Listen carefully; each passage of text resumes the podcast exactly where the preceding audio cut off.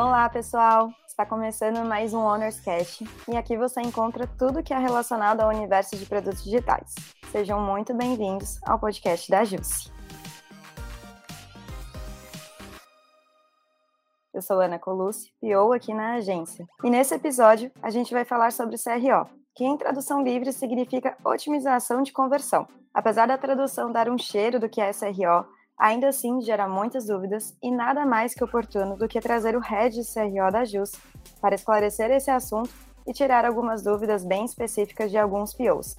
E aí, André, tudo bem? Olá, pessoal. Oi, Ana. É, sou o André, para quem não me conhece, Head de Experimentação e Utilização Digital aqui na JUSE. É, cuido das frentes de CRO e cultura de testing learning. É um prazer estar estreando aqui no The Cast e não tenho dúvida que vamos ter um papo muito produtivo para você atuante ou curioso pelos meios de produtos e marketing digital. Então, André, começa dizendo para gente o que, que é de fato CRO. Bom, iniciando já com essa polêmica, né? É, como você mencionou atrás, o nome CRO tem a tradução de otimização da taxa de conversão, é Conversion Rate Optimization. Mas esse nome tem gerado muita discussão e polêmica na comunidade, então prefiro me referir ao processo de experimentação e otimização digital. É, em otimização digital, estamos falando do processo sistemático, onde, através de dados qualitativos e quantitativos, trazemos ações que aumentem a frequência de determinada ação do usuário. É, seja ela a compra, a leitura de um artigo, a assinatura em uma landing page ou newsletter, ou até mesmo a abertura de uma conta digital. Já quando falamos de experimentação, estamos falando da cultura e processo de testing learning, onde não implementamos ideias, mas testamos hipóteses e aprendemos com elas, assim sempre garantindo o valor daquela solução para o produto antes da deploy. Para simplificar, Ana, o processo de otimização tem base na utilização de dados de Analytics e UX para geração de hipóteses de melhoria, enquanto experimentação é a metodologia e cultura de sempre testar suas soluções antes de implementá-la, para simplificar aqui a resposta para os nossos ouvintes. Massa demais. Hoje a gente vê um grande interesse nas oportunidades em produtos digitais e nas suas diversas áreas, mas ainda não existe uma graduação especializada nisso. A gente aprende na experiência, nos testes, cursos e, é claro, podcasts. Geralmente a procura por vagas de POs, UX, Devs, SEO é até um pouco maior. Agora, para procurar algo em CRO já é mais complicado?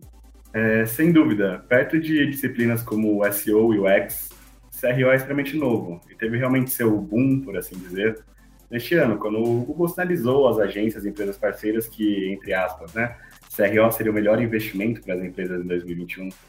É, ainda assim, é menos comum encontrar fontes de estudos e informações sobre, principalmente em português. É, temos agora o Experimentation Nation com seu podcast BR e novas fontes estão surgindo. Talvez nós aqui da Jusce tenhamos novidades para 2022 também, mas não quero estragar a surpresa. Muito bom. Acho super interessante é, o Google comentar que o CRO seria o melhor investimento para as empresas em 2021, porque de fato ela se torna muito necessária para o nosso dia a dia, principalmente eu como PO. CRO se torna uma ferramenta que eu uso e abuso, é, já que eu fico tão à frente de upstream, ou conhecido como discovery. Mas para a gente entender um pouquinho mais, é, você explicou, né, como que é o CRO, por que, que ele é importante também, mas como que o CRO ele integra com as demais áreas? Essa é uma ótima pergunta, né? E sem dúvida, responder essa pergunta é um desafio para muitos profissionais CRO. É, a otimização um processo que integra dados de analytics e estudos de UX, é, deve guiar as priorizações realizadas no sprint e principalmente o preenchimento do próprio backlog. É, e experimentação é uma metodologia que influencia diretamente nossa maneira de realizar o delivery, deve ser pensada do design e deploy, diria que CRO integra todo momento com todas as áreas da squad, pois deve ser pensado como um processo. E quando vem como profissional, este deve ser nada mais do que um facilitador estratégico tático, para garantir que estamos rodando do discovery ao delivery dentro do processo e assim trazer um resultado mais otimizado. Na minha experiência, trazer CRO como profissional, atuando em momentos pontuais, é uma receita certa para não ter sucesso no processo RO e ter apenas uma atuação de data insights, por assim dizer. Massa, massa demais. É muito legal entender como que o CRO pode integrar, porque às vezes a gente tem a percepção que ele é uma coisa um pouco isolada da, do restante da squad. E aí, entrando em perguntas mais específicas, e é aqui que o PO chora, pode ser de alegria, pode ser de tristeza, fica a critério, Mas um discovery bom, ele começa quando exatamente? Bom, todo discovery começa com uma missão, é, ou seja, um objetivo específico. Seja aumentar a conversão de um e-commerce ou até mesmo diminuir a taxa de cancelamento, aumentar a frequência de usuários retornantes de um blog, diminuir as ligações do saque, otimizando o fluxo de fax do canal de atendimento. É, qualquer foco trazido pelo negócio ou pelo Product Manager. A partir daí, o processo de otimização tem uma regra, que é trazer uma métrica foco, que vai ser a KPI de todas as hipóteses trazidas nesse discovery. Aí sim, o time vai ter insumo suficiente para iniciar é, nas páginas e fluxos que mais impactam essa KPI e priorizar as suas ações no discovery.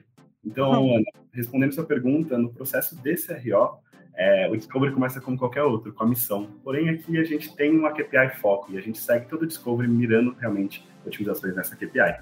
Eu gosto da sua fala. Aí sim o time vai ter insumos suficientes. Então, pegando o gancho desse assunto, a priorização dos temas que vão ser abordados até mesmo em um sprint ou numa planning, ela só se dá depois de uma validação de dados do PO junto com o CRO da squad? Então, Ana, essa é uma função perigosa, pois coloca o CRO em um papel de profissional novamente. É, nenhum sprint deveria ser priorizado sem base em dados de Analytics e UX. E profissionais de CRO pode ser, podem ser é, quem traz esse alerta e pergunta quais dados estão sendo trazidos para realizar essa priorização, ou até mesmo traz insumos levantando é, embasamentos ou insumos que contrariam a priorização feita, mas continua sendo papel do X e time de analytics trazer esses dados e papel do PO utilizar destes no embasamento e priorização. Claro que o CRO pode auxiliar, mas vale lembrar que o CRO ele atua mais como um facilitador que um executor nesse processo. Então, vale esse ponto de atenção quando a gente pensar como o CRO pode auxiliar, tem que lembrar que a gente está falando de um processo, não de um profissional em si. Demais. Um outro assunto que sempre gera dúvidas e até mesmo uma certa polêmica são os testes que o CRO propõe. Quando e por que, que a gente deve fazer esses testes e quando que nós podemos ser flexíveis em relação a eles? É, realmente, testes AB são um assunto que rende um podcast sobre o tema, um podcast inteiro falando só sobre testes. É, e fica aí a dica para o próximo podcast, né, Ana? Mas, falando resumidamente sobre o tópico, experimentos exigem da gente a humildade de reconhecer alguns fatos. Primeiro, que não somos usuário. Segundo, que não existe feature mágica ou bala de prata que resolve sempre os problemas. E terceiro, que não sabemos que vai dar certo ou não. Mesmo com todo o embasamento, uh, não temos como ter certeza daquele resultado. Então, a não ser que vá implementar uma correção de um bug ou ajustes extremamente necessários ao produto, como uma troca de tecnologia que vai ser descontinuada, é, você sempre deve testar qualquer solução e nova feature do produto, pelo simples motivo de que não há outra forma de saber se deu certo ou não. Muitas vezes me dizem para subir features e ver se os números sobem ou descem. Já vi até algumas soluções mais estranhas, com modelos de atribuição por evento, mas a realidade é que essas metodologias são aproximações bem distantes da realidade. Já realizamos testes que mostram que um milhão de ganhos sugerido por essas metodologias, na realidade, eram 100 mil de perda. Então, se você quer realmente subir os seus resultados, ter uma evolução real de produto, é, realize testes AB de forma sistemática no seu processo, pois é a única forma de você isolar a solução de ações de mídia, price, CRM, movimentações do mercado e outras fontes externas assim realmente tendo o valor que aquela solução traz ao produto e tomando decisões baseadas em dados. Uma das primeiras coisas que você me ensinou nessa minha transição de carreira como PO foi exatamente a quantidade de testes que a gente pode realizar dentro de um produto e como que está relacionado com a forma que a gente conhece o nosso usuário. Então é bem legal você trazer essa visão do que é o teste, apesar de ser um assunto polêmico e sim pode gerar um novo podcast aqui na Jus. Por que não, né? Um dos nossos POs, o Vinícius Prado, ele comentou o seguinte: os CROs que estão começando essa carreira na área, né? É, ou até mesmo os POs que desejam aprofundar. Existe algum curso, certificado, ou até mesmo livros, conteúdos que você pode indicar? Bom, é, para quem está começando em CRO, eu sugiro aprofundar um pouquinho em outras áreas primeiro. É, aprofundar um pouquinho os estudos é, em analytics em si, aprofundando em ferramentas é, que trazem essa visibilidade de dados, como o Google Analytics, o Firebase, até mesmo o Adobe Analytics, depende de qual é utilizado na sua empresa. Em seguida, aprofundar um pouquinho mais nas metodologias de UX, estudar realmente design sprint, estudar metodologias de design thinking, é, se aprofundar em entrevista com o usuário. É, após você conseguir se aprofundar nessas áreas, temos cursos ótimos, a maioria em inglês hoje ainda, não temos muitos cursos em português é, sobre CRO, mas a CXL ela oferece os melhores cursos de CRO, é uma plataforma de cursos totalmente focada na área. Então, temos cursos desde é, aplicação de psicologia, realmente, no descobrimento de hipóteses, é, metodologias de discovery com embasamento em dados e ferramentas de UX. Então, é uma plataforma bem completa para quem está começando. Eu sugiro começar por lá. Mas temos alguns fóruns, como o Experimentation Nation, que agora tem realmente é, o seu canal BR. E aqui na Justa a gente vai começar realmente a produzir mais conteúdos para vocês acompanharem e irem engatando. Para quem está começando hoje, eu sugiro ir por essas outras áreas e realmente vindo cada vez mais. É, e no Brasil, cada vez mais vão ser produzidos conteúdos. A gente tem realmente uma demanda crescente sobre conteúdos informativos de CRO, porém hoje a gente ainda está momento muito embrionário aqui sobre o assunto, então a gente não tem fóruns, a gente não tem livros específicos e realmente materiais específicos em português para CRO no momento. Aí que entra talvez a surpresa que você não gostaria de citar sobre a Jusce? Eu gostaria muito de citar, né? Mas vamos deixar para o ano que vem, começar o ano com o pé direito e a gente fazendo lançamentos. Eu acho que todo mundo já sacou um pouquinho como vai ser o direcional dessa surpresa, mas vamos comunicar oficialmente a partir do ano que vem. E uma coisa muito importante que você falou é realmente trazer os conteúdos para português, para justamente facilitar esse acesso, compreensão e até essa vontade de entrar nessa área, né? André, eu percebi que durante esse meu primeiro contato como PO ativa, de fato, que usar o GA para estruturar meu roadmap foi muito mais eficaz, pois eu vejo em números quais são as oportunidades da jornada do usuário mais importantes para uma priorização. Ao mesmo tempo, existe o valor do negócio de um determinado pedido e que muitas das vezes pode fugir dessa jornada por N motivos. Nesse caso, como que o CRO auxilia o PO? É, não, eu entendo essas features que fogem da jornada que você falou. É aquela famosa surpresa que o PM ou que o CEO traz para a gente implementar. Isso é muito falado realmente é, na comunidade de CRO. Como é que a gente consegue atuar no momento de otimização junto com muitas vezes hipóteses ou sugestões que vêm sem embasamento ou pelo menos não perceptível para o time.